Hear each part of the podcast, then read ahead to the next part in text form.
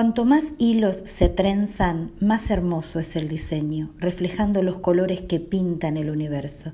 La belleza de la trama le viene de lo complejo. Requiere mucha paciencia hacer un tejido nuevo. Hay que ponerle coraje, bordar gozo y sufrimiento.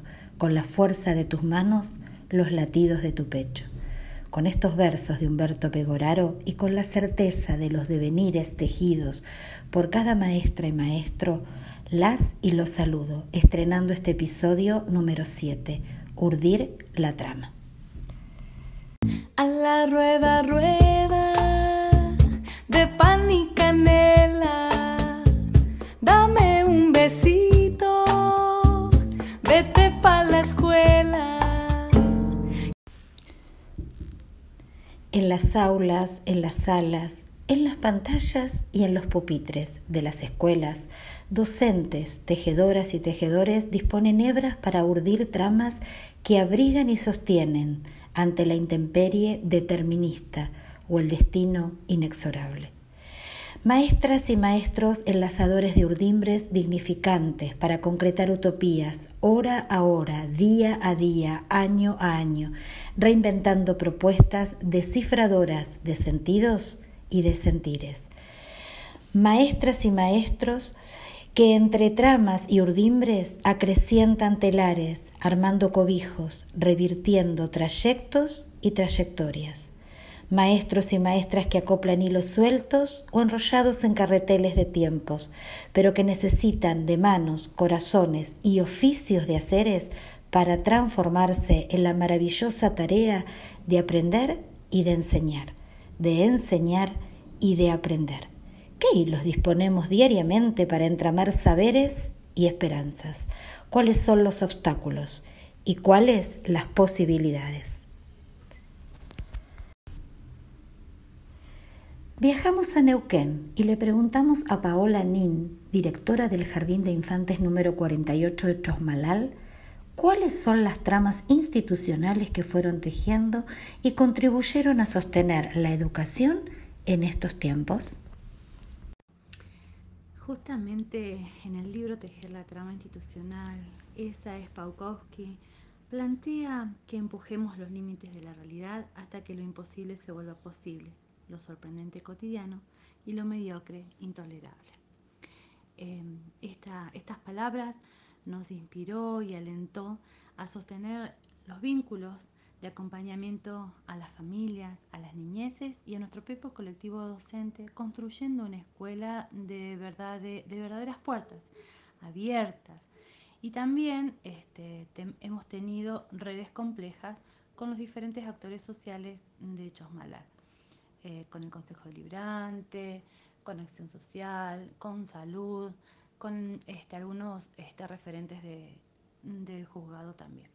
Trabajamos a partir de la reflexión, la evaluación, la organización, la empatía, la mirada hacia el otro, entre compañeros docentes, tomando decisiones colectivas.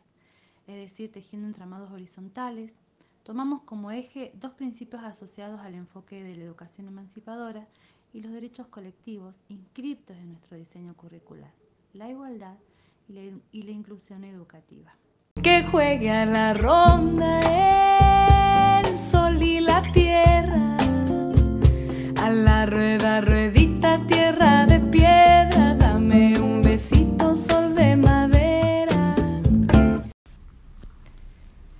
Entre álamos dorados, maitenes siempre verdes y ríos que espejan cielos neuquinos, abrazamos a Paola y la construcción de tramas de horizontalidad colectivas, no declamatorias, que están construyendo en este sur patagónico.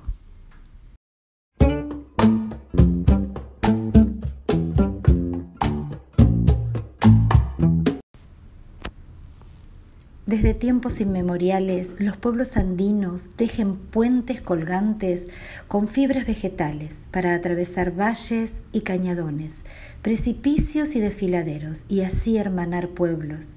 A 3.700 metros, sobre el río Apurimaxe, las comunidades peruanas renuevan y celebran el tejido del puente, el puente tejido. ¿Cómo reinventamos y renovamos nuestras aulas tejidas, nuestros tejidos áulicos? Tejemos aulas fértiles, propiciadoras de preguntas y asombros, de comunidad y celebración. Aulas abiertas y participativas, significativas y vivificantes. Aulas que despierten y no adormezcan.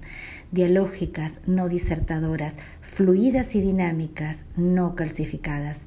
Emancipadoras, no colonizantes, aulas amorosas y disipadoras de estigmas, aulas dignas y dignificantes, contenedoras y solidarias, diversas y respetuosas, aulas tejidas con urdimbres de memoria y tramas de porvenires. Quien escribe teje. Texto proviene del latín textum, que significa tejido. Con hilos de palabras vamos diciendo, con hilos de tiempo vamos viviendo.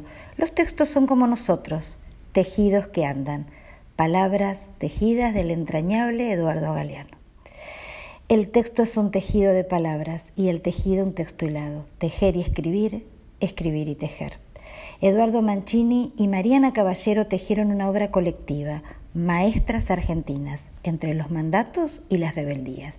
La invitamos a Mariana a contarnos qué es y cómo hilaron este libro colmado de texturas y tonalidades disímiles que continúan tejiéndose con manos y voces diversas. ¿Qué es Maestras Argentinas? Maestras Argentinas, entre mandatos y transgresiones, es un proyecto colectivo que reúne a numerosos autores a fin de presentar trayectorias de maestras de todo el territorio nacional y de todas las épocas, desde la colonia a la actualidad. Esas vidas de maestras muestran recorridos diversos. Algunas decidieron asumir el mandato reproductor y homogeneizador del normalismo contra la barbarie o aquellas otras que se asumieron como maestras pueblo, cuestionaron esos mandatos y soñaron e hicieron de sus prácticas el punto de partida de rumbos críticos y renovadores. Alfabetizaron en las villas, crearon escuelas populares, trabajaron en barriadas pobres, bregaron por la inclusión, construyendo sueños y luchas colectivas por la transformación social.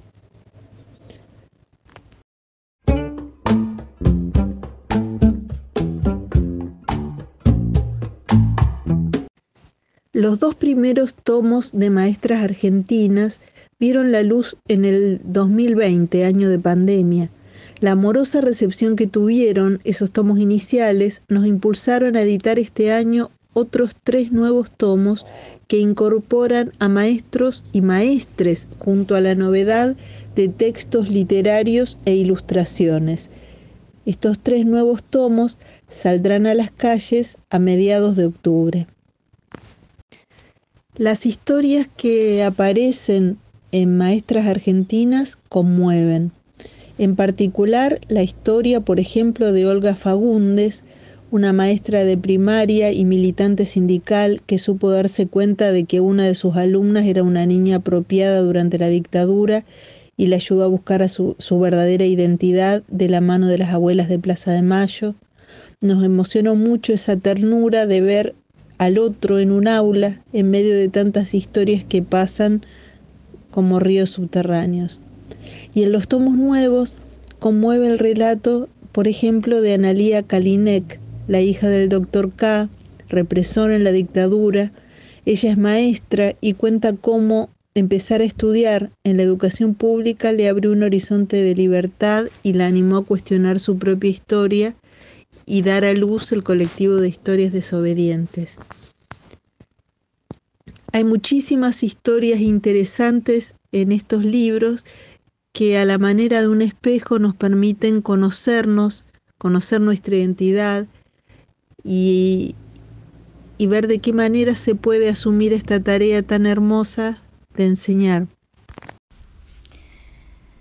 Estos tejidos publicados podrían constituirse como una utopía que en el devenir se va concretando, en tanto revelan y subvierten historias de maestras, maestros y maestres, muchas veces desconocidas.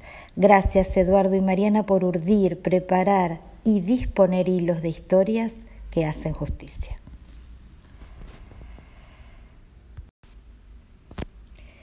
Culminamos este episodio donde entrelazamos tramas y urdimbres con otros versos de Pegoraro. No hay tarea más urgente que tejer junto a mi pueblo las redes de la justicia que nos vayan sosteniendo, hilvanando la utopía con los hilos de sus sueños.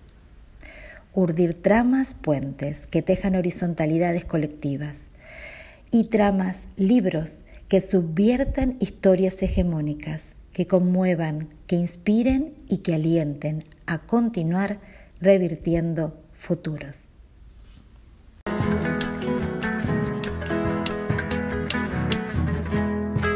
No hay tarea más urgente que dejar junto a mi pueblo redes de la justicia que nos vayan sosteniendo, y ganando la utopía con los hilos de sus sueños.